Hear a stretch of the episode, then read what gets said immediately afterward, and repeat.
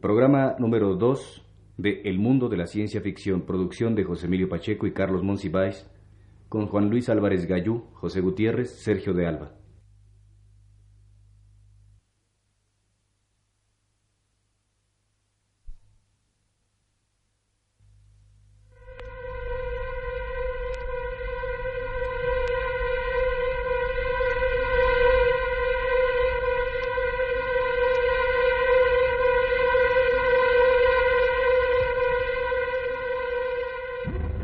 Radio Universidad presenta el segundo programa de su cursillo, El mundo de la ciencia ficción.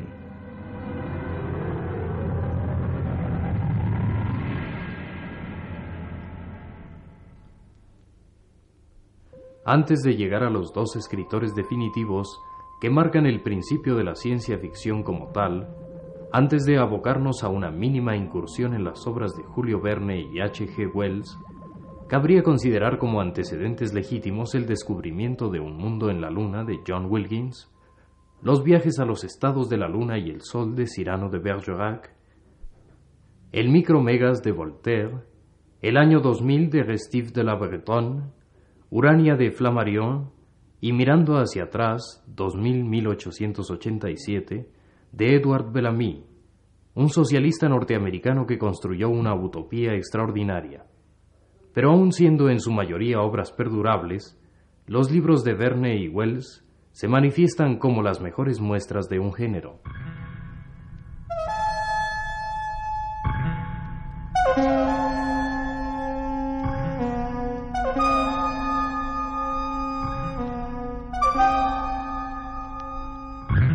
Julio Verne nace en Nantes el 8 de febrero de 1828. Hijo de un abogado prominente, es destinado a la carrera paterna, pero desde muy joven la abandona por la literatura. Viaja a París y ahí inicia una carrera que se distingue por una imaginación fervorosa y una actitud crítica sumamente racional. Esta actitud se puede ejemplificar en sus notas sobre el cuento de Edgar Allan Poe, La aventura sin paralelo de Hans Pfaall, donde censura la ausencia de un método de transportación factible el héroe llega a la luna en globo y sostiene que de haberse tomado el autor tal trabajo, la narración hubiera ganado enormemente. Verne, en todos sus viajes extraordinarios, se dedicó a fundamentar, en la medida de sus posibilidades y del conocimiento científico de la época, las intensas aventuras de sus personajes. En 1865, Julio Verne publica De la Tierra a la Luna, poco más tarde, la continuación, Alrededor de la Luna, y el libro restante de su trilogía interplanetaria, Héctor Servadac. Además, su obra maestra, Veinte mil leguas de viaje submarino, y otras novelas ejemplares como La conquista del Polo, El clipper de las nubes y Viaje al centro de la Tierra, pertenecen en definitiva a la ciencia ficción.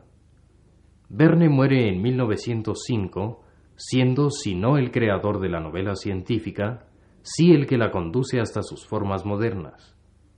Sus personajes, los prohombres del Gun Club, Barbie Kane, Michael Erden, Nicole, el profesor Otto Lindenbrock, Phileas Fogg, el capitán Nemo, el Nautilus mismo, parecen perpetuamente atravesar el espacio, descender a las profundidades, hallar los secretos geográficos jamás inmóviles, impregnados del apego a los detalles del sentido del humor incomparable, la confianza en el progreso humano que les infundió su realizador Julio Verne, viajero permanente de un polo de la luna a las estepas, de islas subyacentes a los misterios indios, siempre deprisa al recorrer un mundo prodigioso, su propia obra en deleitables y duraderos ochenta días.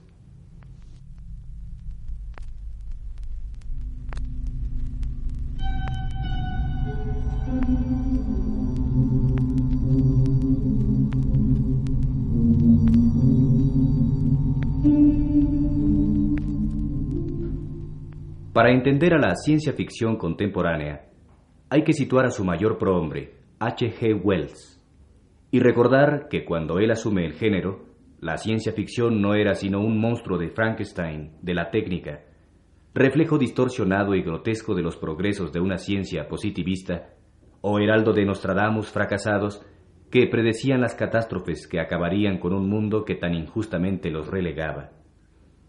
Wells se transforma en vínculo, elemento de unión entre un romanticismo esperanzado y un pesimismo ingenuo. Como en ninguno, en él se produce la preocupación, el afán por reunir los visibles elementos trágicos de una época.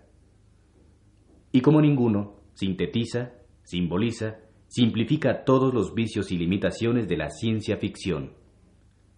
Hay que evocar, para precisar el riesgo y las virtudes de su influencia, su formación finisecular, su militancia con los fabeanos, socialistas de buena voluntad, cuya única vigencia era teórica. Wells es el típico intelectual que surge de la niebla victoriana con intenciones demoledoras y luminosas. Nada le debe merecer respeto, el clero, la banca, el gobierno, la educación, la propiedad. Es una mente libre, sin compromisos. Lucha por el gobierno mejor, por la familia universal. En su Experiment in Autobiography, declara que solo le interesa vivir si la vida significa actividad mental pura. Y como todos estos intelectuales emancipados, Wells no puede desprenderse de su difícil pasado. Sus prejuicios no reconocidos, disfrazados, acaban por dotar al género de un cúmulo de trabas hasta que el día de hoy le impiden crecer. En primer término, advirtamos su puritanismo. Como puritano que se respeta y que se ignora como tal, Wells creía que la literatura es una forma propicia del sermón. El mundo estaba en tinieblas. Entonces el espíritu debía moverse sobre el haz de las aguas. Wells resucita las querellas y aviva los rescoldos de los viejos predicadores ingleses. Arrepentíos que el reino de los cielos se acerca. Venid al encuentro de la verdad.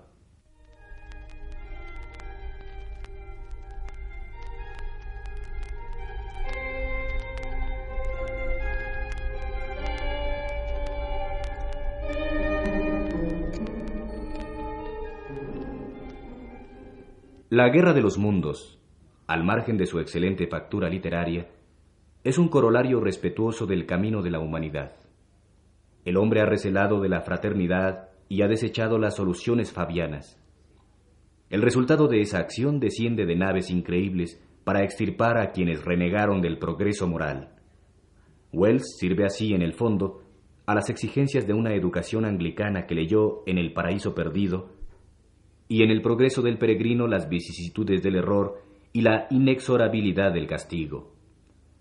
La guerra de los mundos, o para el caso, cuando el dormido despierte, o historia de los tiempos venideros, no viene a ser sino la modernización del infierno y del paraíso, la metáfora, la imaginería teológica, los niveles del bien y del mal puestos al día, actualizados por una mentalidad creyente. Si el infierno es la ausencia de Dios, ¿Qué mayor ausencia de Dios concebible que la padecida por el abriego inglés en el momento en que, al acercarse al objeto extraño caído en su granja, ve alzarse inexorablemente la escotilla? Si el paraíso es la recompensa, ¿qué mayor premio que esos campiñas absolutas donde el hombre realiza todos sus fines en el seno de la comunidad utópica?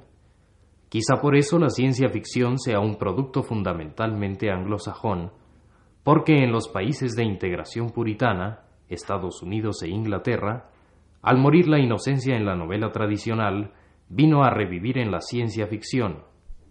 En cierto sentido, Bradbury rescata la bondad convencional de manos de Faulkner y la pureza de manos de Henry Miller.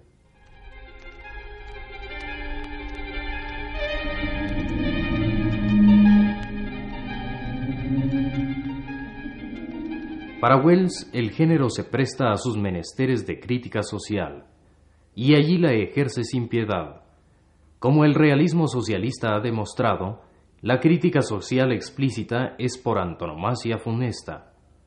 Wells iba a soslayar la oportunidad de emitir un lugar común, afirmando que cualquier literatura es fruto y testimonio de una crítica social implícita, pero era demasiada la tentación y no resistió y para la ciencia ficción la crítica social ha resultado mortífera. Al practicarla en forma desmedida, toda una zona narrativa se ha convertido en literatura de costumbres, en denuncia, en monfa, en sistemas de alusiones al deplorable estado de cosas que padecemos. Si quisiéramos ser burdos y no podemos evitarlo, la mayoría de esas utopías post-wellesianas no resultan versiones de una audacia paremiológica o dicho popular. Te lo digo a ti, mi hijo, Paque. Esas advertencias a la población del 1990, que en verdad solo se dirigen a los demócratas del 1965, se transforman en inútiles e impertinentes amonestaciones. Pero Wells inaugura en el alba del siglo la ciencia ficción por ejemplo, establece el viaje al pasado y al futuro, la máquina del tiempo, el súbito traslado del personaje a un porvenir remoto, cuando el dormido despierta, la inconformidad con el mecanicismo tiránico que despoja a la existencia de sus significados valiosos, una historia de los tiempos venideros. Un mundo que ocupa el mismo espacio y tiempo que el nuestro, pero que existe en una dimensión diferente sin comunicación alguna con nosotros, The Plattner Story. La colisión entre planetas, The Star, The Days of the Comet. El viaje interplanetario y las aventuras con marcianos insectiformes de gran capacidad cerebral, los primeros hombres en la Luna. La invasión de la Tierra por una raza monstruosa y cruel, la Guerra de los Mundos. Por último, también Wells reseña la utopía abundante y virgiliana, y de ello hombres como dioses es la mejor prueba.